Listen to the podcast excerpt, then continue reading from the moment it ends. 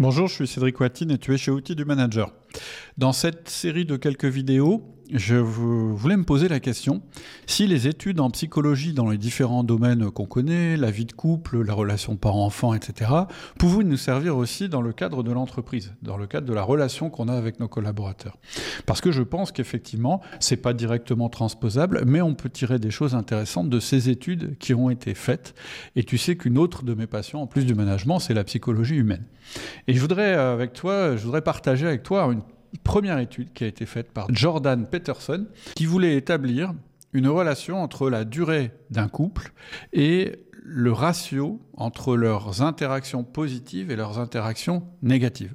Pour le dire euh, très simplement, sa question c'était est-ce qu'il y a un ratio idéal euh, dans le nombre d'interactions positives par rapport aux interactions négatives pour que le couple dure le plus longtemps possible? Parce que intuitivement, ce qu'on se dirait, c'est bah, plus le couple a d'interactions positives et moins il a d'interactions négatives, plus il va durer dans le temps. Et en fait, c'est pas vrai. En fait, ce qu'il observe, c'est que quand le couple a beaucoup d'interactions négatives, évidemment, c'est une bonne euh, mesure euh, pour dire qu'il ne va pas durer très longtemps. Mais à l'inverse, quand il n'y a pas du tout de relations négatives dans le couple, c'est un bon prédicteur aussi pour dire que le couple ne va pas durer non plus. Et donc, il ne va pas déterminer un nombre optimal de relations positives par rapport à négatives.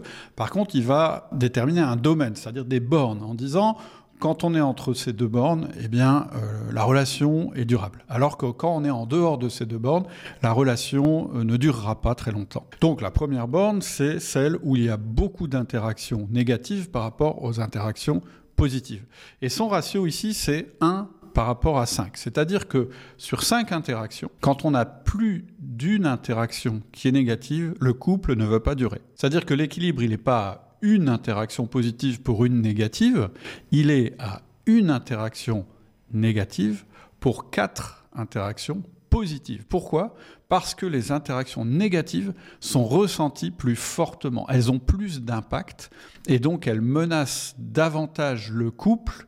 Euh, disons que pour effacer une, on va le dire comme ça, pour effacer une interaction négative, il faut quatre interactions positives. Donc la première chose que ça nous apprend, c'est que trop de négatifs dans la relation va tuer la relation parce que euh, c'est trop punitif, si on peut le dire comme ça. Dans un couple, on va dire c'est trop punitif. Trop de négativité dans un couple, si on te dit tout le temps euh, t'es pas assez ceci, euh, je te fais tel reproche, etc.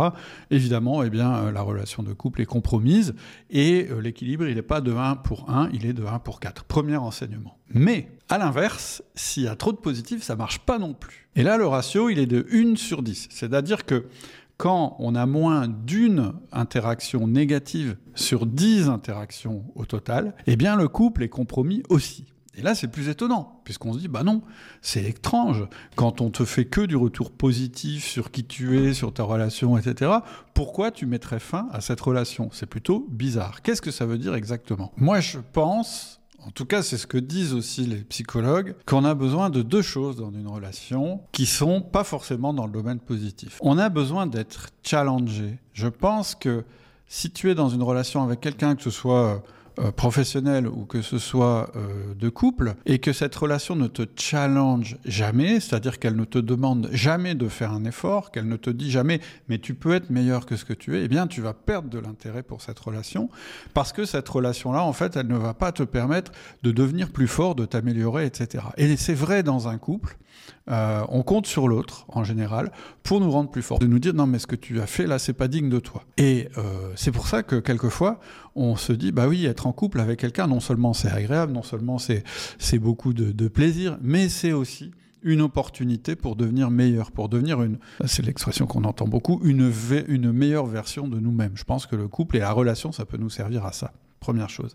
Et la deuxième chose, c'est que je crois que quand on est porté au nu en permanence, quelle que soit la chose qu'on fait, quand on est dans une relation inconditionnelle euh, avec quelqu'un, eh bien finalement, petit à petit, on perd du respect pour cette personne. Quelqu'un qui vous dit en permanence, non mais t'es le plus beau, t'es le plus fort, même quand fondamentalement vous savez que c'est pas vrai, eh bien vous allez perdre du respect pour cette personne. Donc voilà pour la partie, je dirais, générale, le cadre. Et puis euh, là, on est dans le cadre de la relation de couple, on n'est pas dans le cadre de, la relation professionnelle. Maintenant, ça nous apprend quand même quelque chose, je pense, pour la relation professionnelle, puisqu'une relation professionnelle, c'est une relation au moins entre deux individus et en particulier entre un manager et un manager, c'est ça qui nous intéresse. Qu'est-ce que ça veut dire?